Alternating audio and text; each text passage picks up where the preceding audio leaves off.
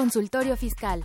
María Concepción González de Chicago dice que hace 12 años Radio. presentó suspensión de actividad. Un programa de Radio UNAM Hay una PTU entonces que se determina. y de la Secretaría de Divulgación y Fomento Editorial de la Facultad de Contaduría y Administración. Si bien es cierto, estamos, hablando- estamos comentando todo lo que tiene que ver con la contabilidad. Tocaremos el tema de las deducciones personales, obviamente, porque no son tan fáciles de aplicar en realidad. Consultorio Fiscal. Radio. Amigos, ¿qué tal? ¿Cómo están todos ustedes? Muy buen día.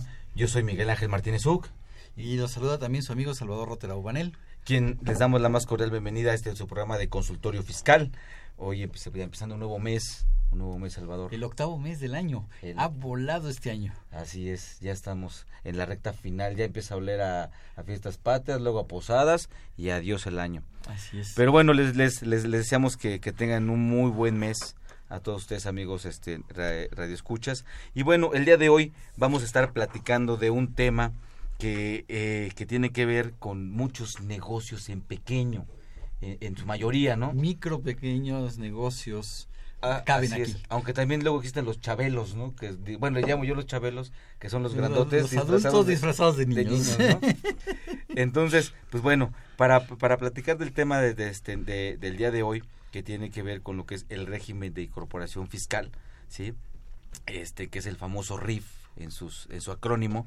Tenemos hoy, este, eh, amigos, este, eh, escuchas al contador público certificado y licenciado, en la emisión de empresas, Juan Ramón este, Oñate Orozco. ¿Qué tal, Juan Ramón? Gracias por estar con nosotros. Buenos días, muchas gracias por la invitación. Estamos a la orden.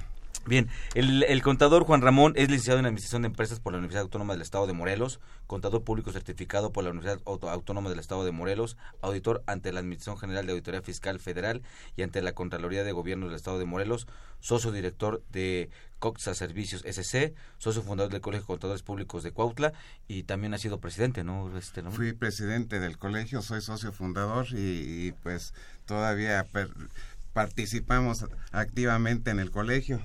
Un colegio chico, pero muy muy unido y de mucho de, de mucho esfuerzo y de muchos logros. Claro, y aparte muy loable, ¿no? Claro, Este, pero no importa el tamaño del colegio. Finalmente la profesión organizada Claro. y el trabajo que se realiza en los colegios de contadores es de suma importancia. Sí, ya vamos a cumplir 25 años o los acabamos de cumplir los 25 años como como tal también soy socio fundador como Claro. platicábamos, ¿no? No, y, y, y el- y al final del día, bueno, ahorita pues nos apoyas en este programa de radio que también por parte de la Facultad de Contaduría es una, un- en este caso el colegio, cada colegio también tiene esa parte, ¿no? Tanto para los agremiados, que son todos los colegiados a, a cada colegio, como para al- al- al- a todos los contadores en general, empresarios en general, el público en general. Y a los estudiantes. Y hay- todos los colegios hacen labor muy loable con los estudiantes de la profesión. Pues muy bien, pues Nuestro colegio particularmente ha convocado en las universidades de, de la localidad a, a todos los estudiantes y, y- y se participa fuertemente con ellos, ¿no? Desde luego, el fin principal son los socios que mantenemos a, a ese colegio, pero no se deja de, ma- de lado el, el participar con los estudiantes, claro. Que serán futuros co- colegas que Mm. pues, mantendrán al colegio. que Claro. serán, así es. Sí, Así y, es. y- y- y hablar de mantenerles en todos los ámbitos, ¿no? De todos los ámbitos. capacitación, Profesional, Así es. económico, calidad, ética, todo. Y divulgación también Divulgación. al mismo tiempo. El- eh, y esto, pues bueno, son una acción muy muy loable. Y nuevamente, Juan Ramón, gracias por estar aquí con nosotros. Amigos, les recuerdo que nuestro programa es en vivo. Les, les, les comento los teléfonos donde nos pueden hacer sus, llama- sus, sus, preguntas, que es nuestro, el teléfono es el 55 36 89 89 y nuestra alada que es el 01 850 52 688. Así como también tenemos asesoría gratuita, ¿no? Sí, fíjate que la facultad tiene algo que, eh, así que así como hablamos de la, loa- eh, que los colegios son loables, la Facultad de Contaduría y Administración tiene una, una actividad loable y una de ellas es la asesoría fiscal gratuita. Es una de tantas. Claro. La asesoría fiscal gratuita para contribuyentes de escasos recursos y sobre todo para los contribuyentes de los que vamos a platicar el día de hoy. Pueden acercarse, los invito a que se acerquen a la Facultad de Contaduría y Administración.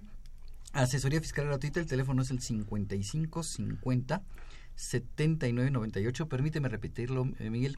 55 50 79 98.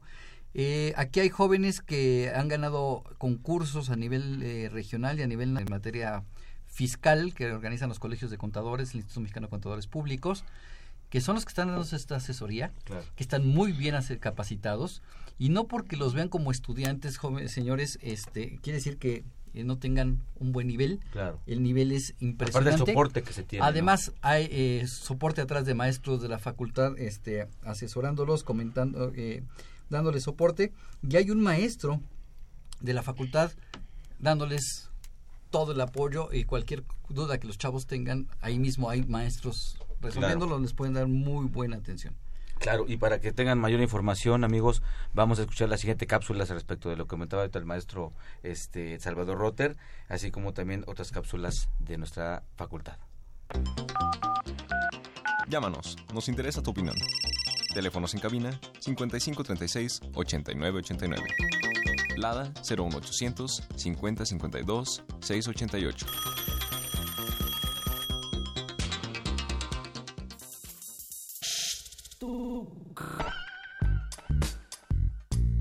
Si estás interesado en este y otros temas de consultorio fiscal, ingresa a tu navegador y escribe Radio UNAM. En la página principal da un clic en 860 de AM Audios. En el cuadro de diálogo elige Buscar por temas. Encuentras el título Fisco, selecciónala y aparece en Consultoría Fiscal Universitaria.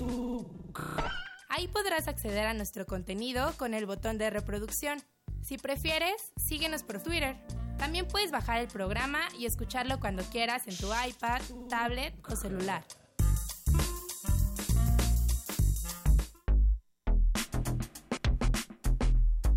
¿Sabes si lo que te dicen es verdad? Entérate aquí, en Cuentas Claras. Cuentas Claras. El régimen de incorporación fiscal o RIF es el esquema de tributación al que pueden acceder las personas físicas con actividad empresarial. Si se quiere cambiar el RIF, se deben llenar los siguientes requisitos. Realizar actividades empresariales. Enajenar bienes o prestar servicios por los que no se requiera un título profesional. Haber tenido ingresos en el ejercicio inmediato anterior que no hubieran excedido la cantidad de 2 millones de pesos. Y optar por el RIF hasta el 31 de enero de cada año. Quien tomó esta opción debía hacer declaraciones bimestrales, pues no era necesario presentar la declaración anual, porque se considera que sus pagos bimestrales son definitivos. Para este 2017 se modificó la posibilidad de que el contribuyente opte por presentar sus pagos conforme al coeficiente de utilidad y se obligue a presentar una declaración anual. Esto le trae el beneficio de que en la misma puedan realizar deducciones personales. Cuentas Claras.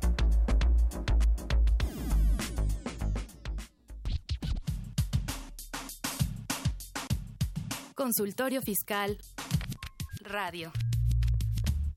Bien, pues amigos, empecemos a hablar de este tema que es el de las actividades empresariales en el régimen de incorporación fiscal, un régimen que ya tiene algunos años vigente, que pues bueno, viene de lo que es eh, en, sus, en sus orígenes, ya se acuerdan que este- existía el pequeño contribuyente, existi- existió el régimen simplificado de personas físicas. Pero antes, antes, antes de tus tiempos estaba Ah, en el timbre no me vais a hablar, ¿eh? No me vais a hablar del Los- los- timbre. Los, me- los, eh, el- el- los menores. El causante No, menor.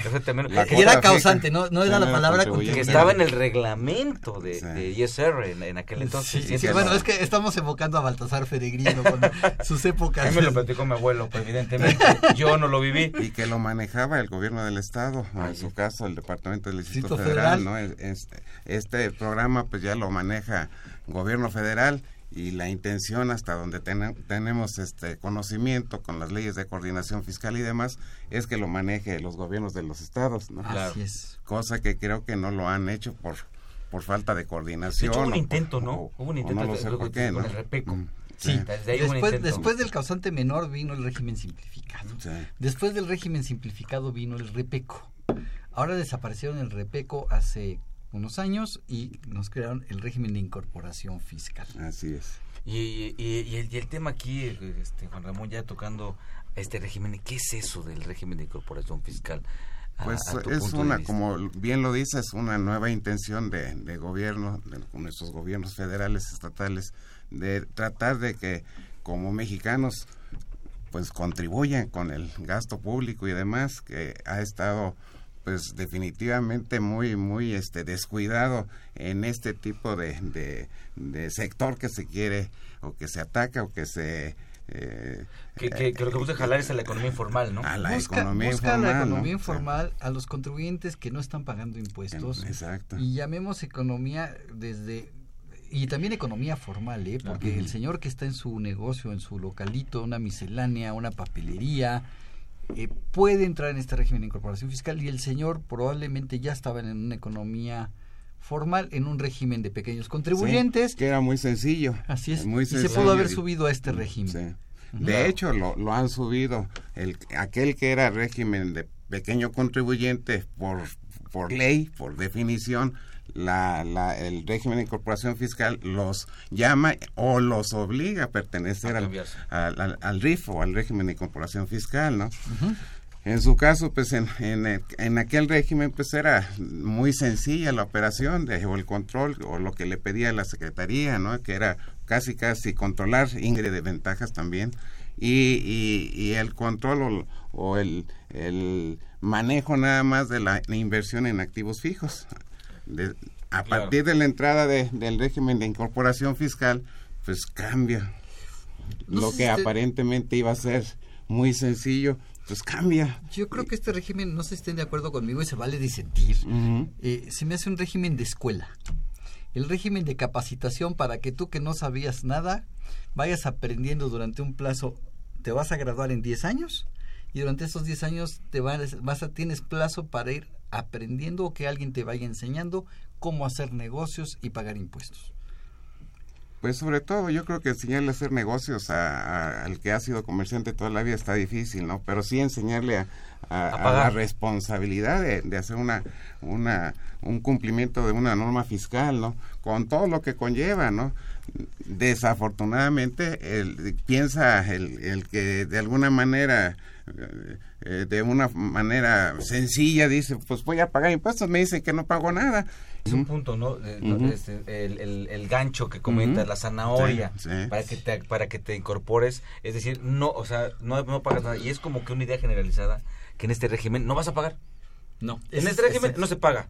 Y es así, Ramón. Y de hecho, en cierta medida, en cierto punto, es, es correcto. Lo que pasa es que, que sí es una entrada paulatina al... ¿no? Y de plano si no pago nada. Mm, salvo, es que eh, hay, Hay esquemas, casos, hay hay, casos, esquemas, ¿no? es. Este, Ajá. por ejemplo, si, si yo soy eh, comerciante o prestador de servicios, eh, estoy obligado a registrarme y puedo tomar la opción de, de, de la sección 2 del régimen de incorporación fiscal. Fíjate que en aquí- ese tenor.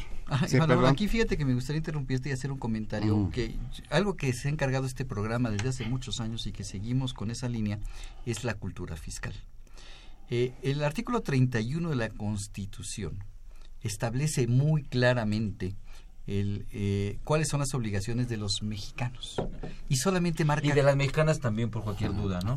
Ya ves que de repente es que dice mexicano, no dice No, no, no, mexicanas. no. Bueno, eh, un tocado, ¿eh? expresidente Digo- puesto tendríamos que decir mexicanos y mexicanas. Pero al hablar de mexicanos estamos hablando de Claro. personas físicas, personas morales, sin género, sea masculino o femenino, incluye a todos y todas. Nada más, eh, claro, porque he escuchado cada comentario sobre Sí. mexicanos. Así es. El artículo 31 establece cuatro obligaciones. Y la cuarta es la de pagar impuestos.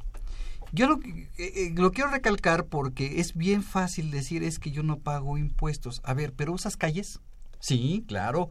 Este, ¿usas banquetas? Claro. Sí, claro. ¿Usas drenaje? Sí, claro. Claro. ¿Tienes alumbrado público en tu cas en tu calle? Sí, por supuesto. Ok, ¿en- ¿de dónde sale ese, eh, esos servicios? ¿Quién los paga? Pues los debemos pagar todos. Y la forma de pagarlo todos es contribuyendo al gasto público, que así lo señala el artículo 31 en su fracción cuarta. Obligación de los mexicanos contribuir al gasto público de la federación, entidades federativas, municipios, en que radiquen de manera proporcional y equitativa que establezcan las leyes. Entonces, esta es una forma, este, este régimen para mí es una forma de decirle a todos los que no están pagando, oye, Empieza a ven, pagar. empieza a pagar, te voy a dar facilidades, te voy a ir enseñando las cuestiones fiscales en un plazo de 10 años, vas a ir aprendiendo. Pero, pero fíjate, todo eso me parece como idea, como finalidad, me parece bien. Pero, eh, este, eh, eh, Juan Ramón, ¿cuántas disposiciones tengo que yo que saber para poder estar en el régimen de, de cooperación fiscal y tenga yo ese aprendizaje? sí, porque cómo voy a aprender, ¿no? Es- esa, la, la- la filosofía es buena, pero ¿qué debo de conocer yo? Pues, ¿Cuántas disposiciones te, te- te- de debo entrada, de entrada está o se creó una sección segunda en, la, en, en el capítulo cuarto de la ley del título cuarto personas físicas actividades empresariales sección 2 que es el, la, la- el régimen de incorporación fiscal y en realidad pues se agregaron tres artículos Tres. tres artículos donde se dice quiénes son los sujetos, cuáles son las disposiciones generales que, que corresponderían y, y caso este eh, las obligaciones de, de- de ellos, ¿no?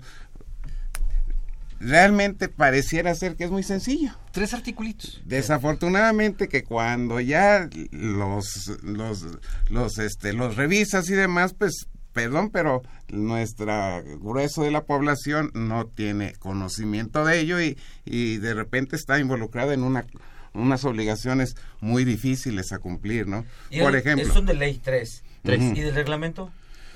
eh, se supone que la ley es la que nos marca las pautas, nos eh, determina obligaciones y demás, y que los reglamentos, el, el, este, la ley de ingresos que también juega en, en, en este La miscelánea. y la miscelánea fiscal decreto. son para y un decreto, varios, El varios, Código ¿sí? Fiscal. El Código Sí. Fiscal, la ley del Ajá. Seguro El Social. reglamento de... Sí, decretos. de- Entonces- en, en fin, ahí es donde ya se empieza a complicar y aquella escuela o, o pretensión de enseñarle a- al grueso de la gente que no tiene una capacitación suficiente, pues se ve muy difícil. Entonces de pasó de ser primaria a ser licenciatura. No, amigo, te Pero vas a entras, posgrado. por eso, pero entras a la licenciatura en el primer año.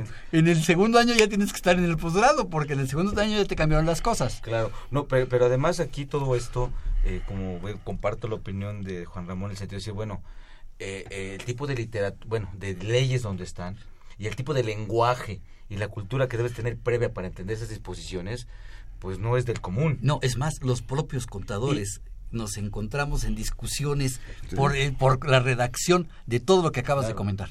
Entonces, ahí donde viene es, es- esa finalidad de te voy a ir enseñando, se complica. Entonces viene así como dicen, lástima, Margarito. No, porque- pero agrégale algo que nos faltó comentar. Tenemos código, ley de ingresos, ley del impuesto a la renta, reglamentos, decretos, bla, bla, bla. Miscelánea. Miscelánea. Pero hay algo más que la autoridad saca que se llama programa Crezcamos Juntos. y su normativa interna. Eh, y su que- normativa ajá. interna Sí. en cada una de las secciones del Crezcamos Juntos. Entonces se rompió la finalidad. que en teoría el, el programa Crezcamos Juntos es con la intención de darle una zanahoria más al contribuyente para que se incorpore, ¿no? Pero en realidad la, la, la complicación está desde el propia, la propia ley impuesto a la renta, ¿no? La sección expresa al, al respecto, ¿no? Para definir quién es sujeto de- de- del régimen, por ejemplo, ¿no? Dicen persona física con actividad empresarial. Pues yo años que lo, manejo, lo entiendo perfectamente, ¿no? Pero yo le podría hacer una consulta bienes. con nuestros amigos radioescuchas, que nos digan nuestros amigos radioescuchas cuántos entendieron el término actividad empresarial. Pienso que para el programa anterior eh, discernimos, un- bueno, eh, hablamos eh, respecto al tema, porque tenemos en la actividad empresarial, meduralmente siguiendo un- una línea, el 16, fracción primera del Código Fiscal de la Federación, Ajá. y luego de ahí lo vinculas Al con lo que 75 el del Código de Comercio. y, y esto no- y, y previo a esto nos lleva la fracción segunda del artículo quinto del Código Fiscal, ¿no? Donde dice que falta disposición fiscal expresa, la ley impuesto también habla de actividades empresariales, no me define qué es ni me dice. Me tengo que ir a código, Me voy al al código. 16, el 16 me Es remite correcto. al 75 del Código de Comercio, Sí. y cuando te enfrentas al 75 del Código de Nada más- Comercio, necesitas una La última dice, cualquier otra que se parezca a las que ya dije, ¿no? Sí, sí. Y pues sí, la intención es que poco a poquito vayan entrando y demás, y, y a partir de ello, pues se han creado toda la bola de facilidades que, que, que, que se han dado, ¿no? Y- Pero, y- y- pero y si son facilidades, Ramón, a, a tu, a tu- Porque veo en la vida, tu que- profesional, o sea, sí de verdad. Sí hay facilidades. cosas. Más Sí, que, perdón, perdón, perdón, sí, sí, sí, sí. sí, hay facilidades, pero más que facilidades, vuelvo a insistir, algo que ustedes ya utilizaron, es la zanahoria. Sí. Es que una zanahoria, son muchos estímulos, muchos beneficios al contribuyente, pero facilidades como tal, necesitas un contador.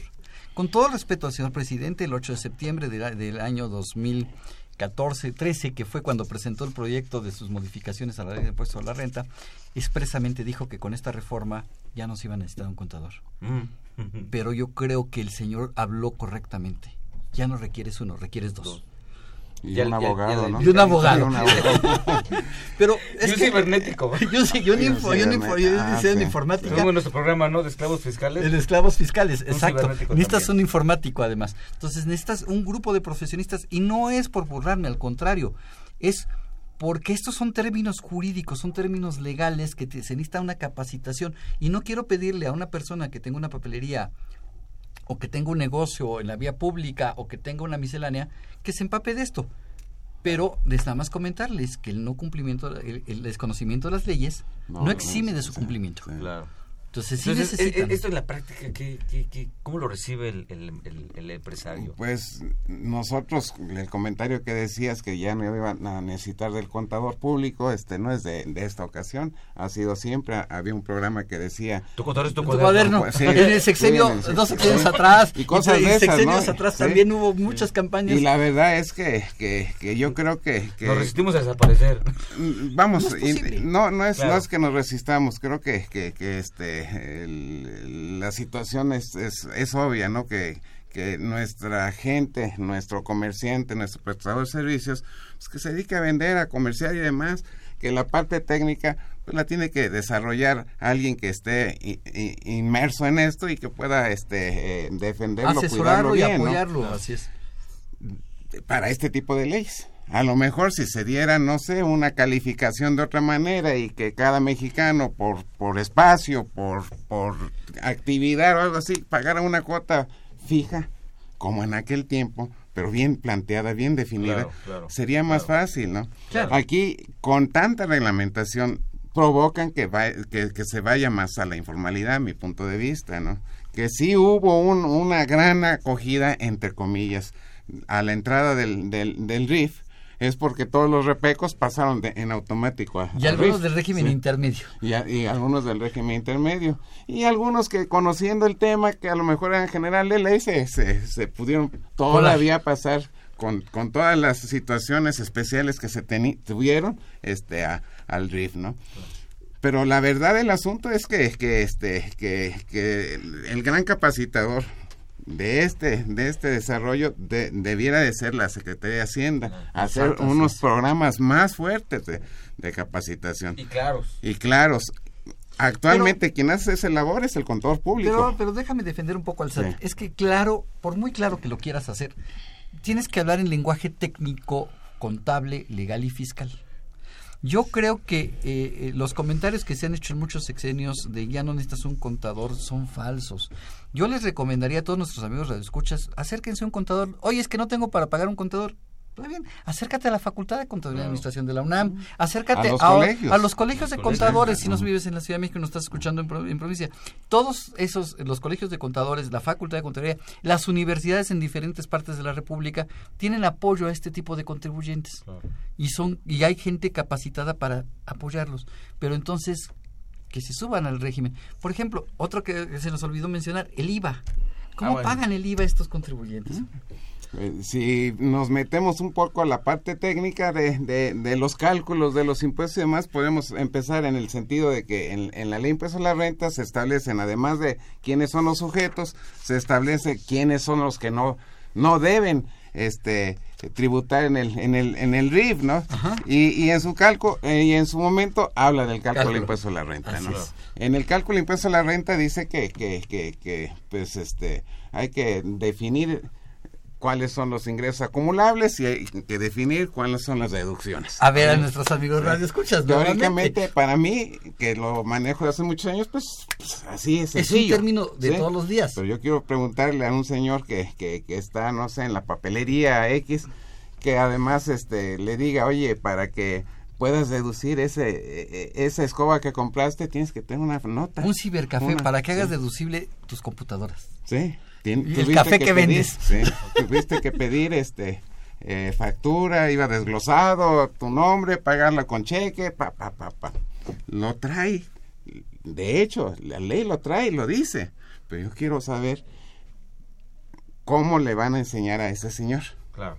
a que tiene que irse a, a comprar su A- ley. a eso es a lo que yo, yo me refería. demás, no, no, no es Sí, claro. No es Por claro, ejemplo, ¿no? eh, eh, a lo mejor eh, nosotros am- amigos radioescuchas, pues bueno, a un poquito por la experiencia que tenemos en conferencias, en clase, en charlas, a diferentes tipos de quórums, eh, empresarios, contadores, alumnos de diferentes grados, te ajustas y le vas explicando, ¿no? Mira, esto significa esto, esto significa aquello, lo cual creo que la autoridad no da esas facilidades No. para, porque podemos decir, bueno, es un régimen que no vas a pagar impuestos, perfecto, Así es. pero señores, de lo que estamos hablando, el contador cuesta.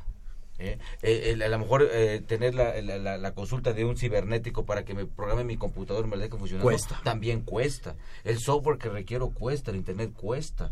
Eh, Me puedo ir al software que no me cueste con la página de esa. Sí, se puedo puede, hacerlo, sí se puede. Pero cuesta Pero entenderlo. cuesta entenderlo. La, la- la verdad es que hay, hay gente que, que es- estamos en ya en una edad avanzada que, que, que, que de alguna manera no tampoco, somos... tampoco.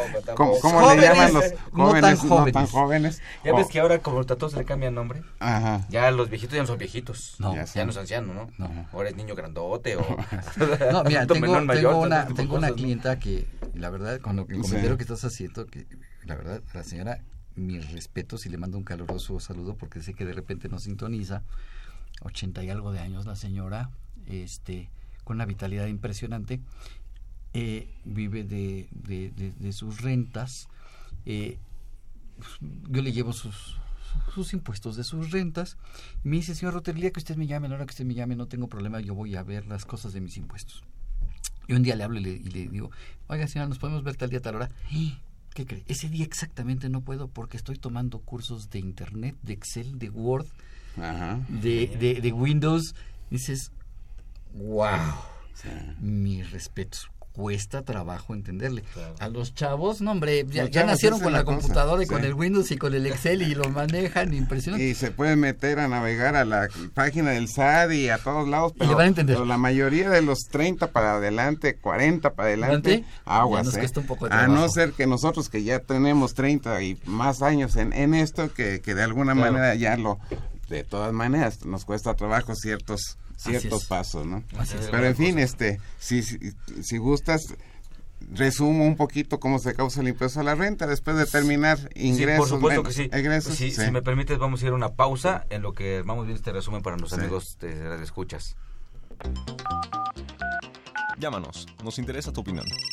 Teléfonos en cabina 5536 8989. Lada 01800 5052 688.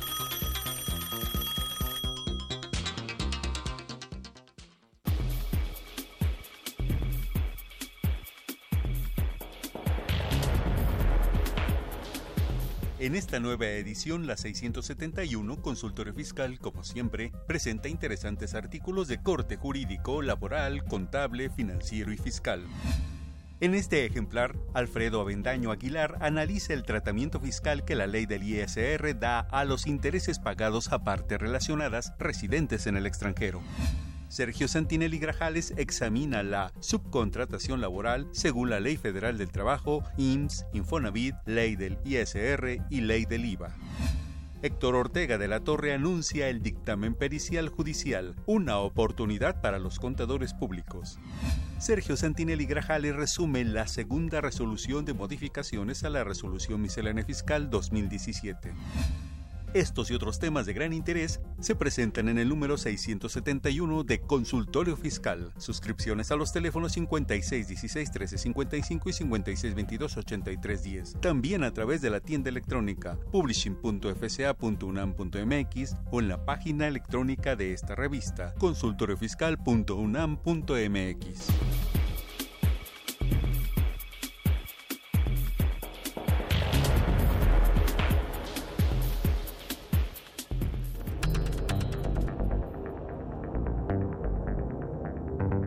Fiscal.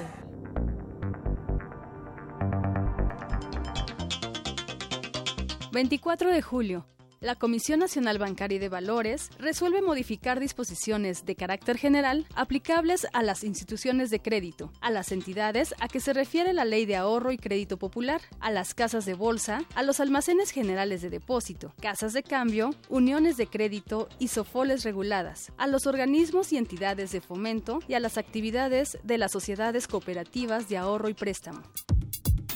El Instituto Nacional de Estadística y Geografía, INEGI, publica el Índice Nacional de Precios al Consumidor de junio de 2017, que fue de 126.408 puntos.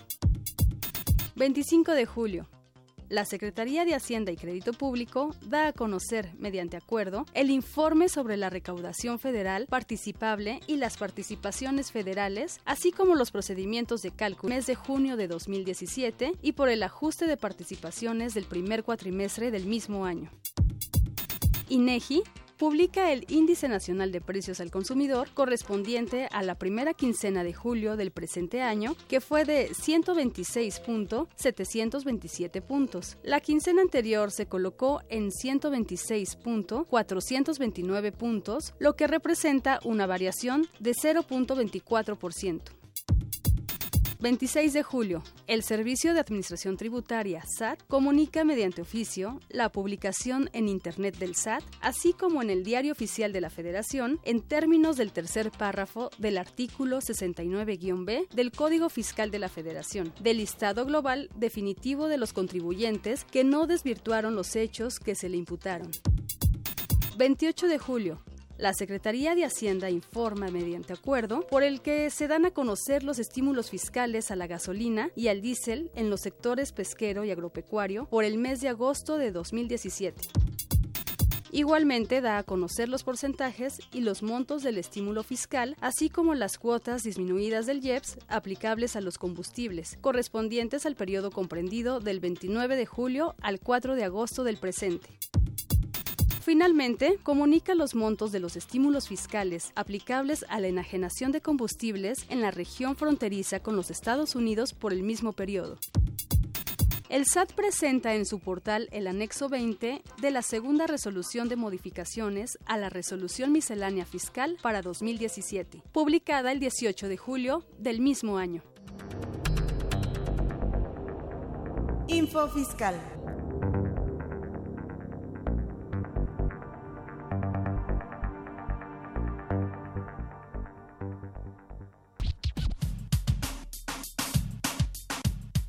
Consultorio Fiscal Radio. Muy bien, pues bueno amigos, esas son las principales publicaciones del Diario Oficial de la Federación, que bueno, híjole, eh, a veces también no sabemos eh, qué opinar respecto de esas nuevas disposiciones que como el anexo 20, ¿no? Que, nos dan a que, está, volv que está volviendo loco a todo el país, Sí. ese anexo 20. Y a todos los contribuyentes. Y lo peor del caso es que muchos no están preparados. Claro. Muchos ni siquiera saben que existe ese anexo 20 y que el, el cambio que va a traer. Pero Claro. bueno, Sorpresas. Así es. Sorpresas. Entonces, Pues, este... vol- vol- Ramón. volvamos esto un poquito más técnico, Claro. ya criticamos un poquitín a- al, al entorno, pero yo creo que nuestros escuchas han de querer saber en qué consiste en ISR, IVA y Por demás. supuesto, claro. Yo, yo quisiera concretar, o hacer comentarios muy concretos, quiénes son los sujetos. Decíamos, personas físicas que realizan actividades empresariales, que enajenen bienes o que presten servicios. Que no hayan excedido el año próximo pasado sus ingresos de 2 millones de pesos. ¿sí? Hay, hay una pregunta. Yo, persona física, sí, que voy a hacer una actividad empresarial, ya lo entendí, sí, lo voy a hacer, ya pensé que voy a vender vasos, entonces voy a hacer. Pero también por ahí hay algo de que no puedo tener otro tipo de ingresos. Sí. Por ejemplo, a lo mejor tengo salarios, a lo mejor, o estoy pensionado y después pues quiero con mi dinerito... eh, con algunos no puede convivir, con otros sí puede Eh, convivir de- bajo ciertos... Tengo intereses porque tengo una Sí. cuentita en el banco, ahí chiquitita, y pues me paga un poquito de intereses, pues bueno, también eso. O, o tengo, como decías, un- un- un- una casa que pues bueno, la heredé y pues no la habito, pero la rento y cobro rentas. Este, a lo mejor tengo, soy muy sortudo y me gano un premio de, de- de la lotería, aunque sea regular, pero me gano un grande. premio, tengo ingresos por premios, eh, pues a lo mejor de, de- mi trabajo a veces pues me hacen alguna pregunta, alguna consulta y pues bueno, puedo dar recibo de honorarios, puedo convivir como dice este Eh, de suyo es parte de, la, de lo que te quería comentar. Las, las personas contribuyentes, personas físicas que de, eh, tengan ingresos por sueldos, ingresos por arrendamiento o ingresos por intereses y además quieren o tienen una actividad empresarial, si no, no superan los 2 millones de pesos que platicamos an- anteriormente, lo pueden hacer. Nada más que en el caso de honorarios, ar- mm, perdón, no, honorarios no, no entra salarios, arrendamiento e intereses, tienen su capítulo específico y tendrán que seguir las reglas del capítulo Para esos específico de- ingresos. de esos ingresos. Para la parte de actividad empresarial, pues eh, usan el capítulo correspondiente del que estamos eh, trapa- tra- eh, manejando en este momento. Pero si das Sí una hay- asesoría, como decías, no puedes estar en régimen de incorporación fiscal porque sería honorarios. Y Sería honorarios, Ramón, sí. no, no pueden Ay, convivir. ¿Hay alguna posibilidad si nos metemos al, al- al- a- en sueldos y salarios, al asimilado a salario, con prestación de servicios? Pero ahí ya entra otra vez que tienes que conocer la ley para, para poderle Y que necesitas una persona ahí, que te Sí, asesore sí, así y es. que tenga elementos para... Pero si para- es profesionista como, como ustedes dos y yo, que, que habitualmente damos recibos de honorarios y demás, no podemos entrar personas físicas a- al régimen de incorporación fiscal. y si ¿no? tengo asimilado, sí. Sí, Sí, sí, porque es salario. Porque es asimilado a capítulo de- salario. sí, porque no es salario en sí, sino dice el que está eh, implícito en el capítulo 1 del título cuarto, personas físicas a- asalariados. Y Si ahí tengo está. rentas, Si tengo rentas, sí sí. También. Sí. Puedo estar O, ahí. o interés. Interés también. Premios, en realidad, no es que esté es- este, manejado ahí, yo creo que es independiente, lo, lo maneja un, un, un capítulo expreso para el, efecto, no me yo creo afecta, que no, entonces no me no te afecta afectaría, ¿no? Si, si soy socio y recibo dividendos. Esa, ahí Ay, es donde ya no puedes. Ajá. resulta. Pero hay reglas.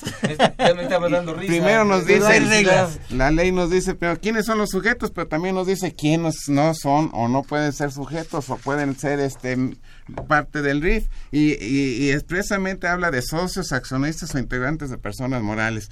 No pueden ser o empresas que se dedican a bienes raíces o negocios inmobiliarios o actividades financieras tampoco pueden Pero ser. fíjate, la ley, Sí, la ley es, Sí. es- se va a los extremos. sí.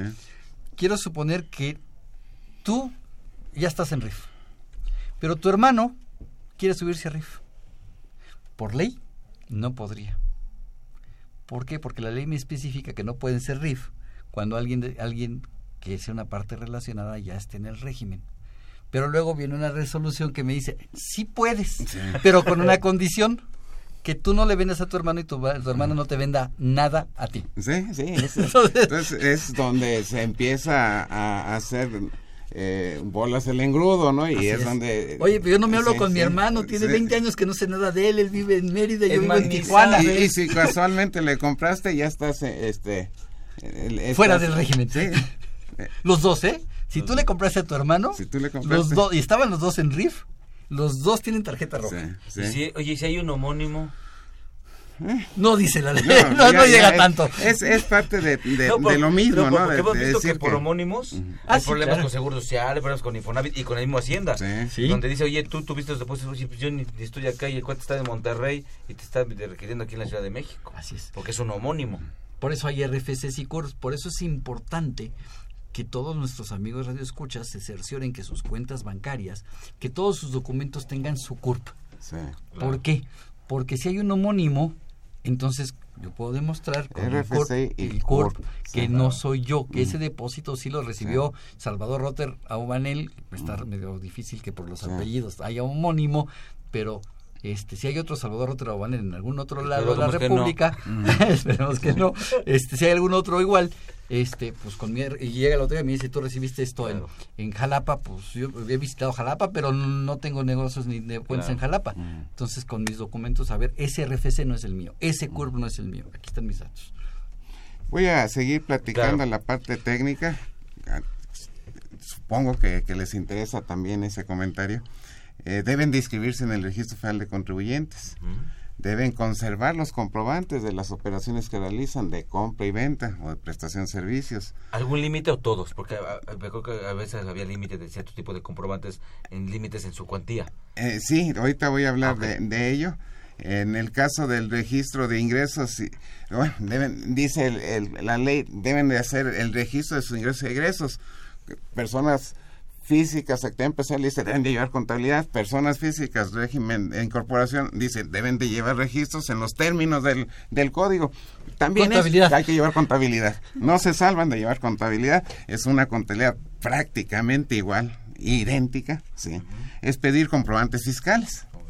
Aquí habla que las eh, personas físicas, actividad, este régimen de incorporación fiscal, pudieran no, no emitir comprobante, salvo que se lo pidan, si la operación es de 250 pesos o menos.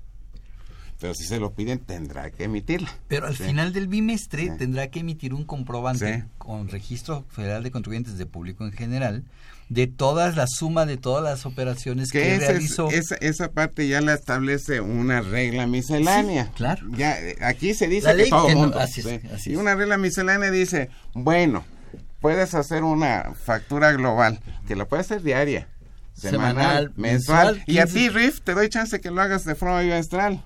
Pero luego dice otra cosa. Ah, para que puedas hacer una factura global, llamemos día, semana, mes o bimestral, tienes que hacer tal y tal. Y hay tres conceptos, muy rápido los digo. O emites una nota simplificada, ¿sí?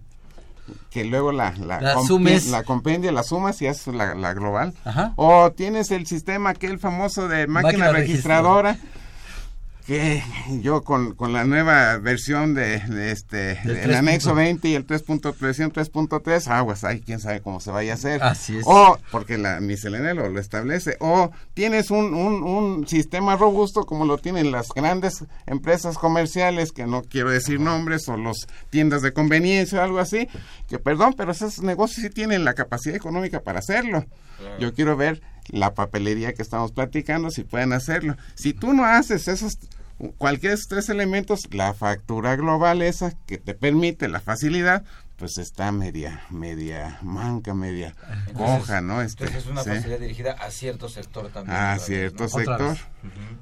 Hay otras facilidades o otras obligaciones. Dice que las erogaciones que realices en el, en, en el transcurso de tu operación eh, deben de, de- de hacerse, eh, eh, deben estar efectivamente pagadas y que hay un mínimo indispensable para que este o, o un máximo de cinco mil pesos eh, de tope para que lo hagas este en efectivo y si lo- la operación es mayor a cinco mil pesos tienes que hacerlo con cheque con transferencia Tarjeta con de crédito. crédito débito monedero, monedero electrónico o, cosas por el estilo cosa que eh, en cierta medida sí es una facilidad porque al, al, al régimen general la acción mercantil pues el tope es dos mil pesos. En este caso, el tope es de cinco mil pesos, ¿no? Pero de todas maneras, eso tiene que conocerlo nuestro contribuyente, ¿no? Debe presentar declaraciones este, bimestrales. Si tiene suelos salarios, desde luego tendrá que, que llevar toda la contabilidad o todos los requisitos de Y pagar recibos de salarios. nómina. Y expedir recibos de nómina. Y tenerlos asegurados. Y, y también aquí la... Timbrados que- también. Y Y timbrados, sí. Lo que dice es que la retención que le haces al suelo y salario, pues las puedes pagar también bim- bimestralmente junto con la declaración de ISR IVA del RIF, ¿no? Esa es parte de la intención, Facilidad. pero no nos están diciendo todo lo que conlleva tener y salario, ¿no? En fin, este, en general esas son Y las perdón que te principales. interrumpa. Y pagar impuestos sobre nómina. Y pagar. Además, sí.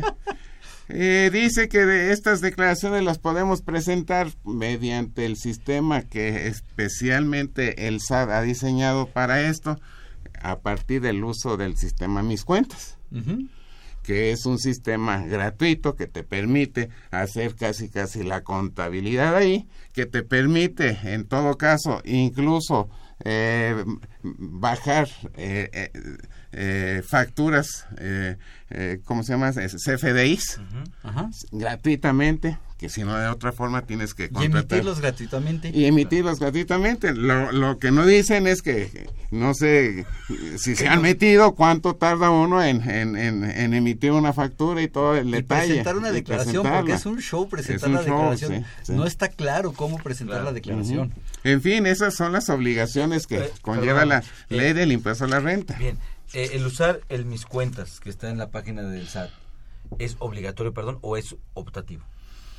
O es obligatorio llevarlo ya. Pues eh, es obligatorio porque eso te permite ciertas facilidades. Sí. ¿Es obligatorio? Tristemente es obligatorio. Es obligatorio. Pero eso no te exime de llevar la contabilidad, porque Sí. como bien dijo Juan Ramón, estás obligado a llevar registros en los términos del código. Sí. Y los términos del código es una contabilidad de cargo y abono. Claro. Sí, sí, exactamente. Eh, En, en realidad es supuestamente o la intención original es ayudar, pero la verdad tam- volvemos a entrar a lo mismo, ¿no? Que, que se está, No complicado, compadre. ¿no? Sí, está complicado. Ya no me ayudes tanto, ¿no? Y, y- y- y aquí, aquí me gustaría hacer Sí. una pregunta, Juan Ramón. Este, pues bueno, ya hablando en la cuestión de la, de la localidad, ¿no? Sí. Tú, este, tú estás en, en- en la ciudad de Cuautla, eh, Morelos. Sí. Eh, este tipo de cuestiones, pues hay empresarios de, de, de- de todo tipo, creo que en su mayoría son pequeños, si hablamos de, de toda la ciudad, ¿no? Son, además son, son pequeños. Esto, eh, ¿qué tanta resistencia ha habido? Por, eh, y no me refiero a, a si pagan o no pagan, ¿no? Sino, lo- sino decir, bueno, todo eso, no, sabes que yo no quiero problemas. O sea, porque muchas veces decimos, ya me inscribí, ya todo lo que, todas las obligaciones, y a lo mejor no cumplí con ellas, este, me trae consecuencias. Sí, claro. sí, cómo no. Me trae consecuencias. Entonces, es, es, esa- las quiero vivir, las quiero tomar, no las quiero tomar, o mejor me arriesgo y digo, pues me la sigo así, me la juego y pues a ver qué pasa el día de mañana, ¿no? Y el día de mañana cuando se qui- cuando yo las quiero ver en donde hay un conglomerado de muchos comerciantes pequeñitos que la autoridad quiere decir, a ver todos quietos, los vengo a revisar. Mira, para la autoridad va a ser muy fácil porque no necesitan hacerlo en volumen, lo puede hacer individual y... y- y- No estoy de acuerdo, pero me refiero, Yo creo ¿cómo lo ha que, tomado? que es ¿Cómo muy lo difícil. el- el- el Yo creo que la ya? intención de, de toda esta metodología que está buscando por, por el lado del de, la- el anexo 20 y, y- y demás, la intención es podernos revisar masivamente, ¿no? Porque no creo que esté pudiendo Mm, No, revisar en forma pero esa revisión masiva Sí. lo va a hacer una computadora. ¿Cuánto Sí. depositaste en tu cuenta bancaria? Ahí va la- el punto. Yo quiero contestar lo que me, me preguntó de origen Miguel. En el tenor de Cuautla, Morelos, Ciudad de México. Yo creo que, desde luego, no hay comparación, tamaños y demás, pero, pero en sí mismo te puedo decir que, que en Cuautla, Morelos, hay empresas grandes, medianas, pequeñas y micros, ¿no? Y que de alguna manera yo creo que la, la percepción que tiene la gente en Cuautla o la percepción que tiene la gente en el DF es exactamente la misma, ¿sí? Yo creo que todas están, este, eh, sacados de onda, no tienen certidumbre de, de lo que Claro. están haciendo, no están capacitados, no están desarrollados. Yo te puedo decir que en, en el caso de, de mis cuentas, ahora sí no hablo del, del sistema de las cuentas que llevamos nosotros y, y cuentas que lleva eh, varios de mis con- colegas en, en Cuautla, somos muy cuidadosos en el desarrollo de nuestra de, este, actividad profesional y estamos igual o más capacitados que muchas gentes en, en, en, en la, en la población, ¿no? En la, en la, Aparte, este está- está más a Ciudad de vistas. México. Estamos más Claro, a vistas. están más a vistas de la autoridad. Eh, yo he, he visto este situaciones eh, en la Ciudad de México que digo, Chihuahua estamos ¿Cómo? en la gloria nosotros, somos unos... claro. ¿sí? Pero en fin, ese no es el, el tema fundamental, ¿no? Eh, aquí el tema fundamental es que, que yo creo que tiene un, un peso muy fuerte cualquier contribuyente que está obligado con todas estas reglas, ¿sí? Y que eh, el, el SAT, la Secretaría de Hacienda, el Gobierno Federal debe de capacitar más, más y más a la población para, Para el cumplimiento con sus obligaciones. Dar cumplimiento a estas obligaciones. ¿no? Muy bien, pues este, eh, eh, vamos ahorita a una pausa para ver lo que son los impuestos en la historia. Llámanos, nos interesa tu opinión. Teléfonos en cabina 5536 8989. Lada 01800 5052 688.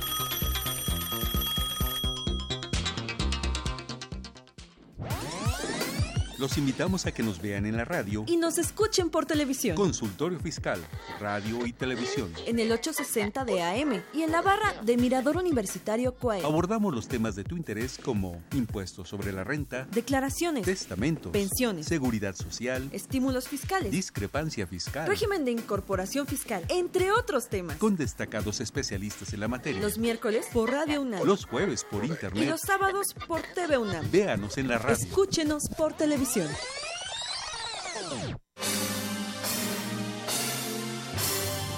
Impuesto en la historia.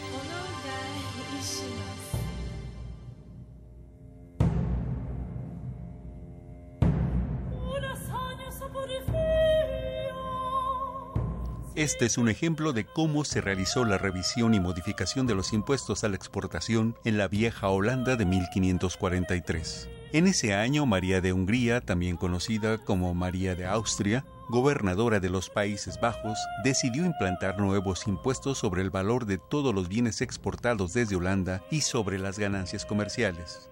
Por cierto, esta nación proveía el 58% de los impuestos de los Países Bajos.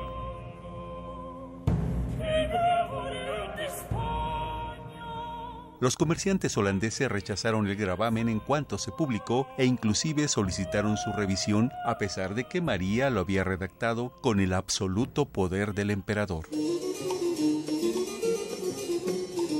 Los estados holandeses finalmente aceptaron la modificación del impuesto mercantil, pero la gobernadora tuvo que advertir que la recaudación del mismo no se pudo realizar en los siguientes seis meses.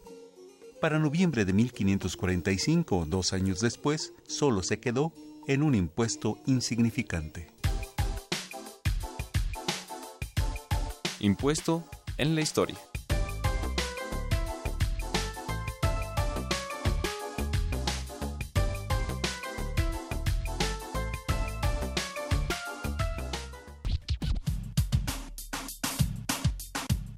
Consultorio Fiscal Radio.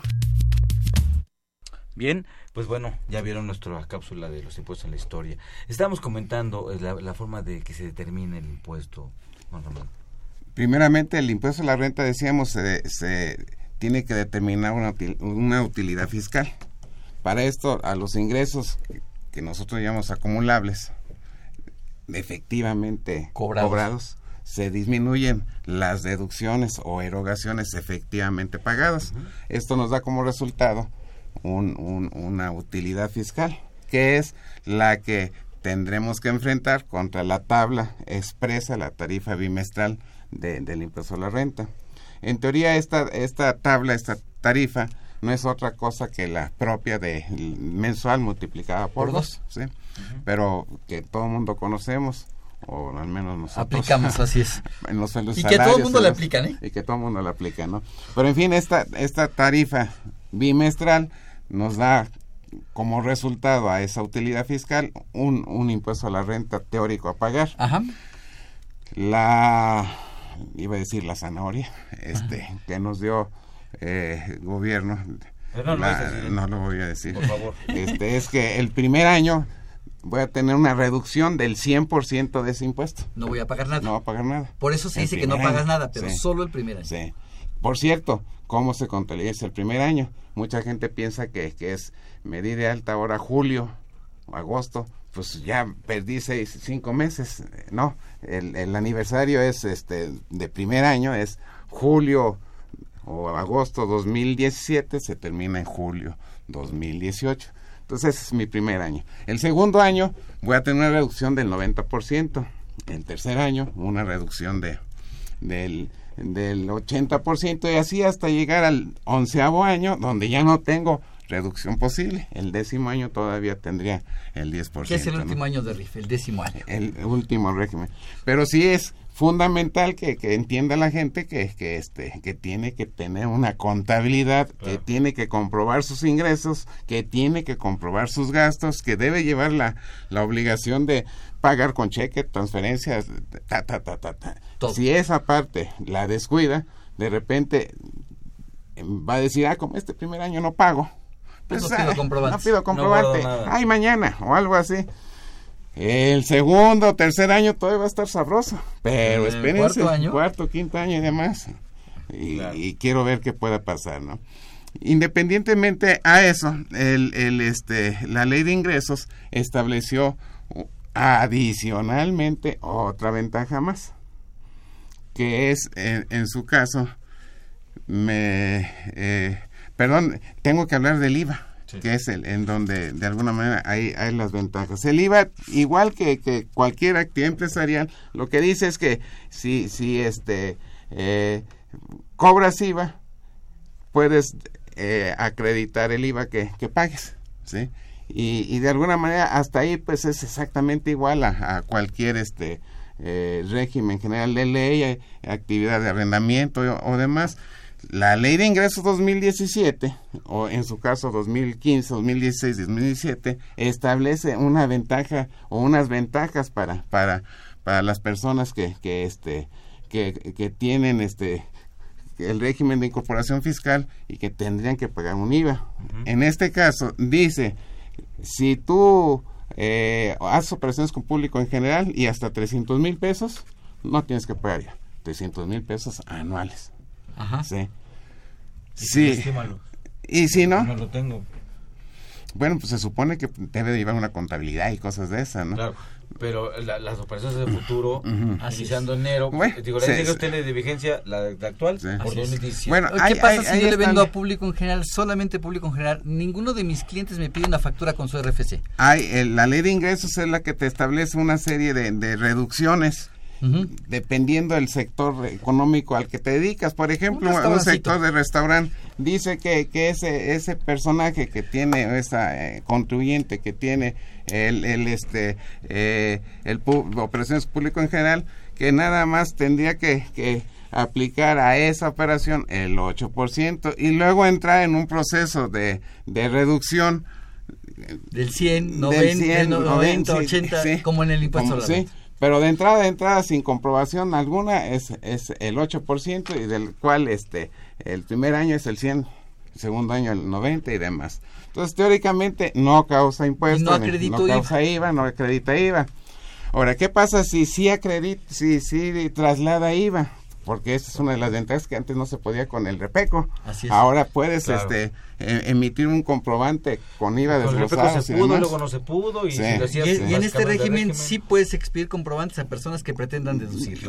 diríamos tenemos las tres opciones con, con IVA sin IVA o con la combinación con IVA y sin IVA Aquí ¿no? sí se vale preguntar con IVA o sin IVA. exacto sí este y, y- y es fundamental porque tiene otro tratamiento Tienen ¿sí? tratamientos y trae una toda mecánica a, a- a decir no no sé si tengamos tiempo como para platicarla no Este, pero Si- si pero no, en realidad Les comento a mis, amigos este, de eh, Radio Escuchas, hicieron el favor de hacernos unas preguntas. Mañana por televisión tenemos este mismo tema.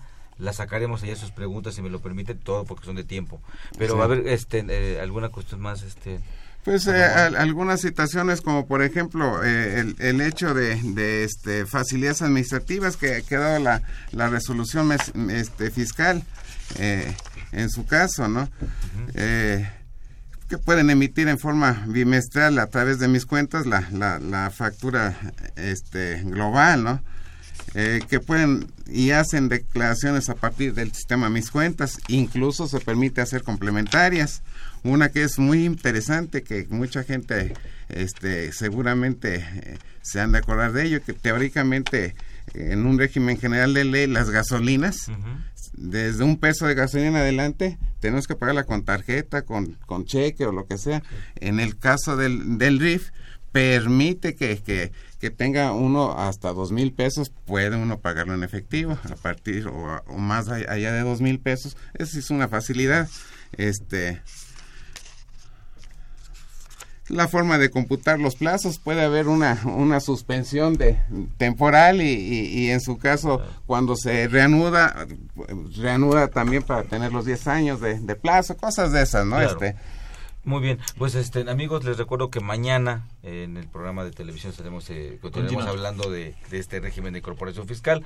Por el día de hoy, pues, por cuestiones de nuestro tiempo, eh, Juan Ramón, muchas gracias. Gracias por este Mucho por estar gusto. con nosotros. Gracias por invitarme. Estamos a la orden. Sí, mi amigo también. Gracias y buen provecho a nuestros amigos Radio Escucha. Amigos, también gracias a ustedes por haber estado con nosotros. Los invitamos a que nos sintonicen en este programa la siguiente semana para seguir platicando del tema actividades empresariales en el régimen general.